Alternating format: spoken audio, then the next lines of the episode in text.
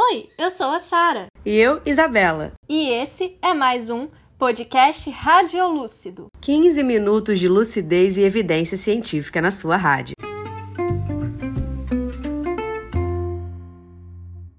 Nossa conversa hoje será com você, endodontista.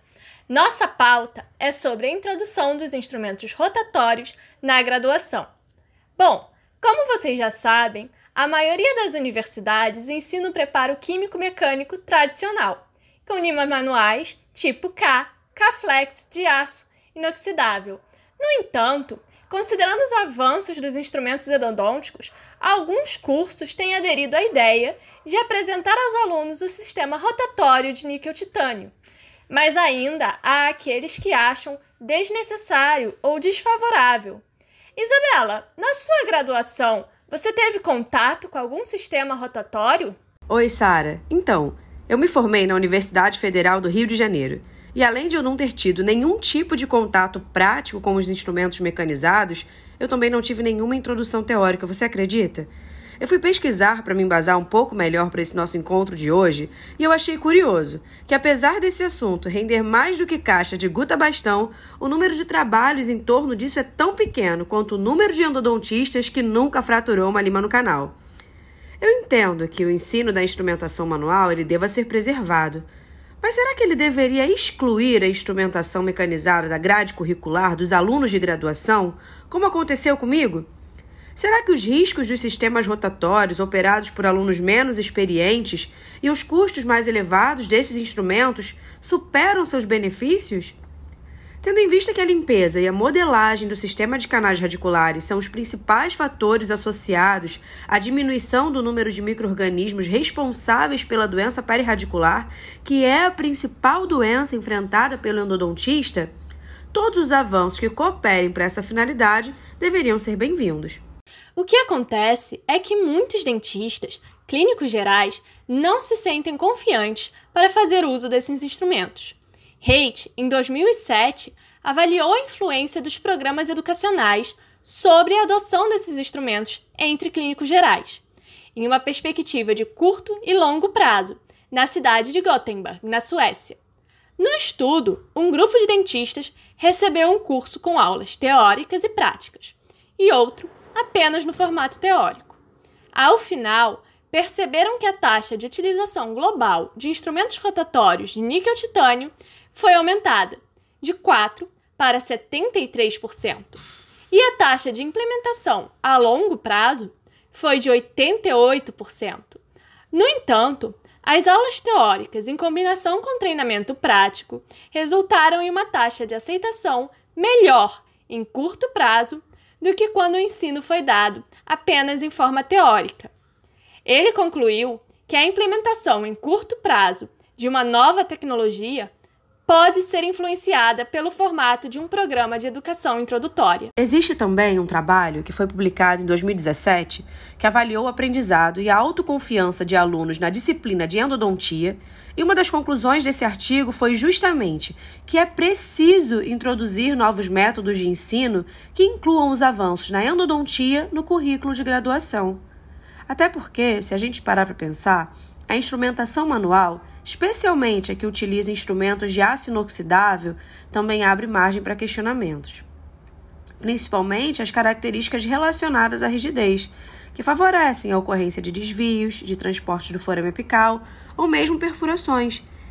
É, e ainda assim são utilizados na graduação, porque acredita-se que os benefícios em canais mais retilíneos, sem curvaturas muito importantes, superem esses riscos.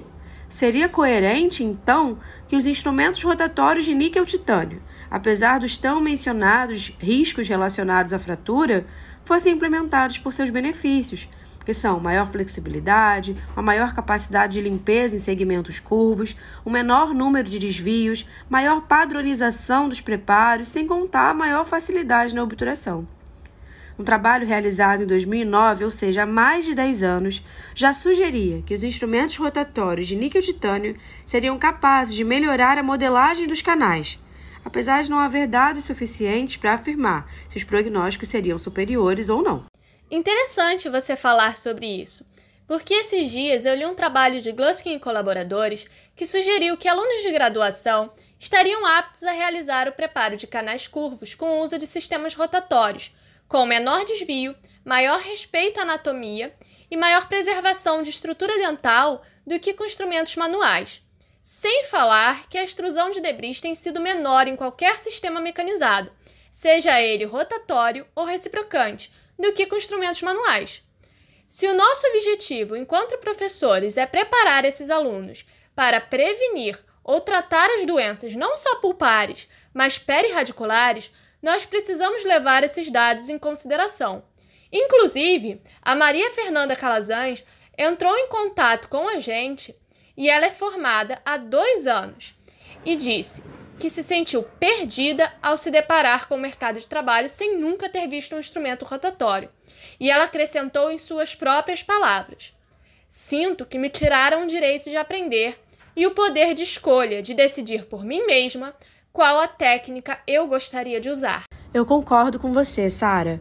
Alguns trabalhos afirmam que, apesar do uso de instrumentos rotatórios de níquel-titânio tornarem o preparo químico-mecânico mais simples, rápido e previsível, uma vez que o grande número de instrumentos manuais abre margem para erros na sequência de instrumentação e então uma difícil padronização dos preparos, ainda assim há uma boa resistência na introdução desses sistemas na graduação, apesar de estudos indicarem um baixo número de complicações.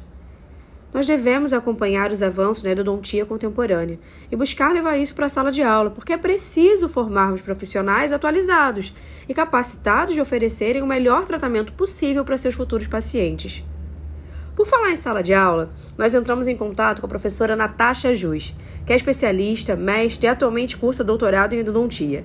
E pedimos então que ela opinasse com base em sua vivência docente sobre a pauta de hoje. Natasha, bom dia, seja bem-vinda, a casa é sua.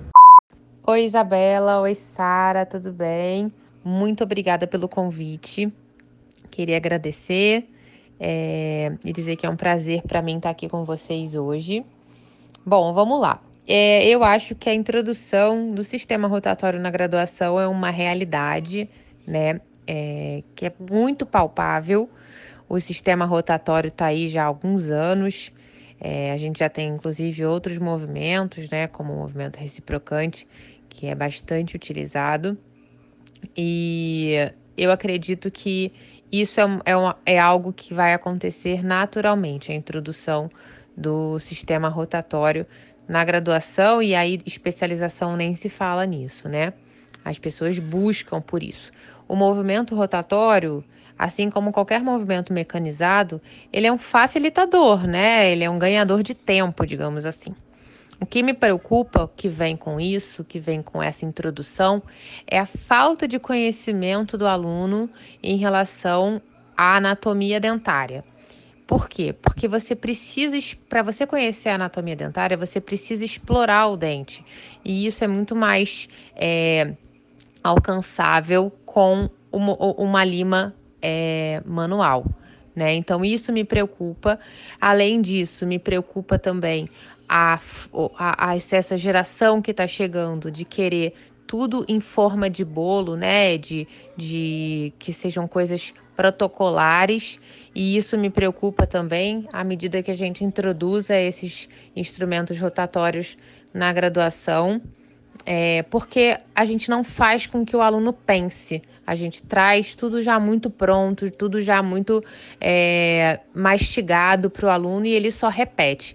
E não é esse o objetivo da graduação e nem da especialização. O objetivo é fazer com que o aluno pense em que tipo de lima a gente pode utilizar em determinado caso.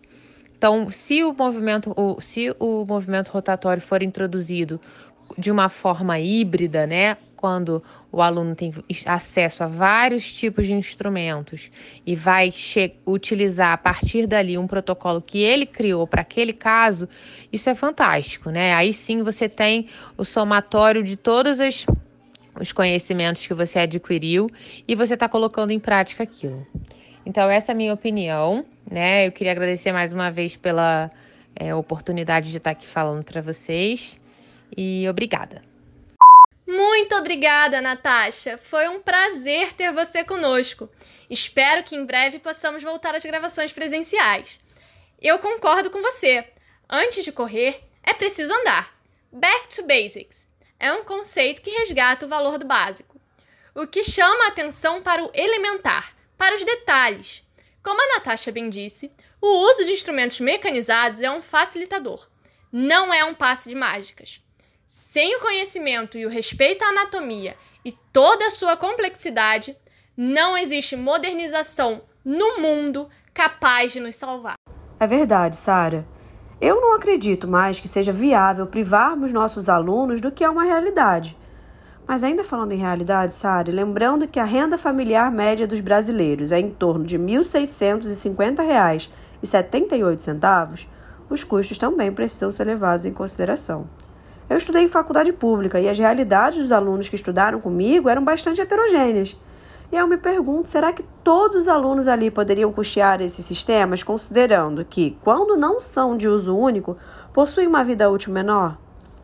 É, será que as faculdades teriam motores suficientes para atender essa demanda? Eu acho que fica também esse questionamento. Cabe a nós, enquanto professores, acredito que direcioná-los para que utilizem os avanços na endodontia em seu favor e não o contrário.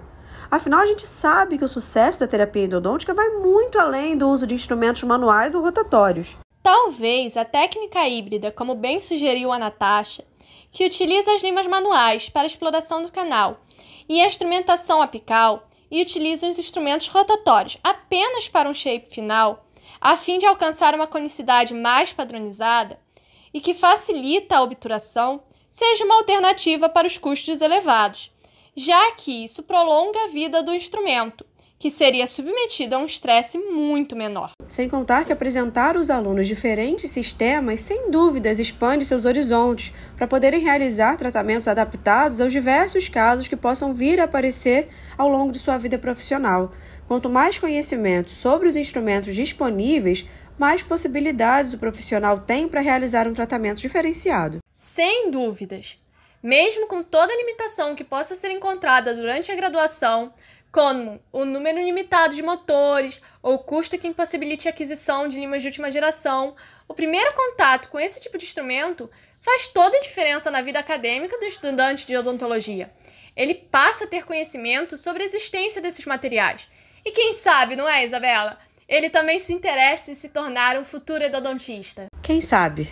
Acontece que atualmente a vida do endodontista ainda é bem diferente do que é apresentado na graduação.